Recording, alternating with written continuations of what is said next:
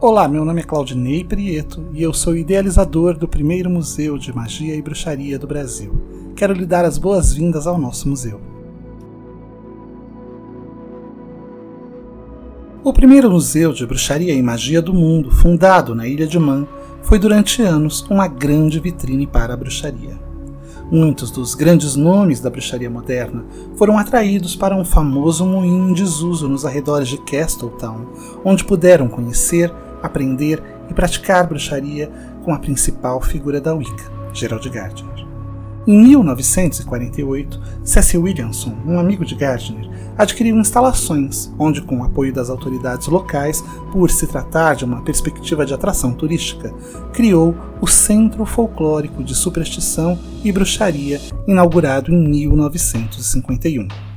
Gerald Gardner que rapidamente estava se tornando um dos rostos públicos mais reconhecidos da bruxaria moderna e estava ativamente envolvido no renascimento da tradição, tornou-se o bruxo residente e mestre de magia do museu e ajudou a aumentar a grande coleção de artefatos de bruxaria que formaram a espinha dorsal das exposições iniciadas por Cecil Williamson. Gardner tinha uma variedade de espadas e armas afiadas, enquanto Williamson havia montado uma coleção de talismãs e amuletos. As atividades do museu eram divididas em três tópicos: a exibição de objetos ao público relacionados à bruxaria e folclore, um restaurante para visitantes e um esquema de associação. Os visitantes interessados eram convidados a se tornar membros do Folklore Center e, em troca de suas assinaturas, recebiam um diário com takes do museu, artigos escritos por membros e não membros e respostas para perguntas por correspondência. Além disso, os membros tinham acesso à biblioteca do museu, eram encorajados a coletar e doar objetos para exibição e podiam se juntar a um grupo de estudos para discutir os aspectos práticos da magia. O interesse de Cecil Williamson era puramente antiquário, sendo principalmente interessado na história e nas práticas contínuas de magia e folclore.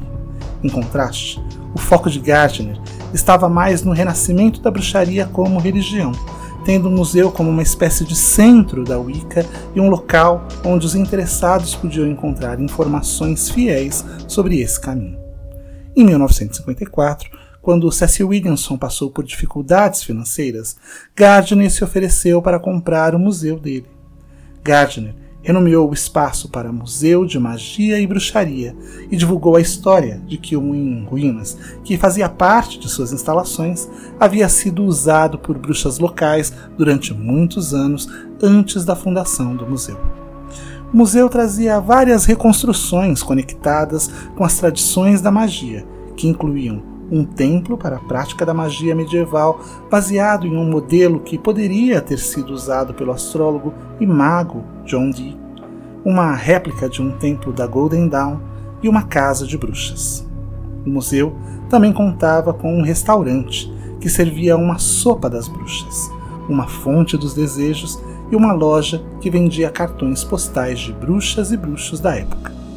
Logo, o museu se tornaria uma referência, atraindo a atenção de pessoas de todas as partes. O sucesso foi tão grande que mais de 18 mil pessoas visitaram o museu em seu primeiro ano para conhecer mais sobre a arte da bruxaria e apreciar a coleção em exibição.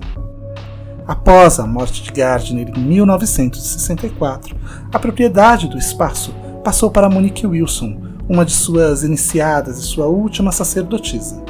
Monique Wilson manteve o museu em pleno funcionamento até 1973.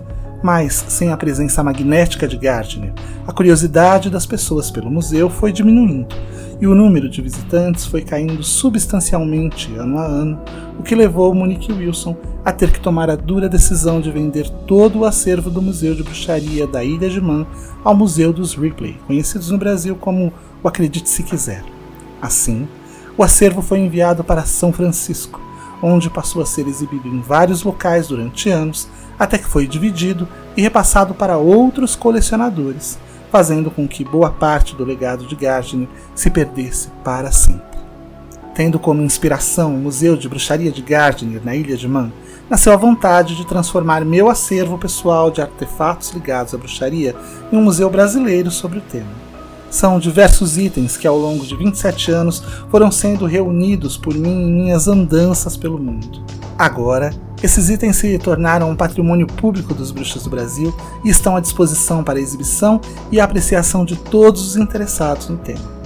Isso representa não só a continuidade do legado de Gardner, mas também uma contribuição histórica para o mantenimento da memória da história da bruxaria.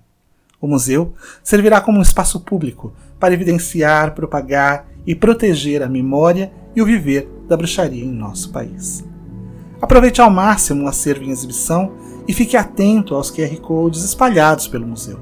Eles trazem informações em forma de texto e áudios que serão seus guias nessa visitação para tornar essa experiência ainda mais incrível. Seja bem-vindo a esse mundo de encanto e magia. Sua jornada começa agora.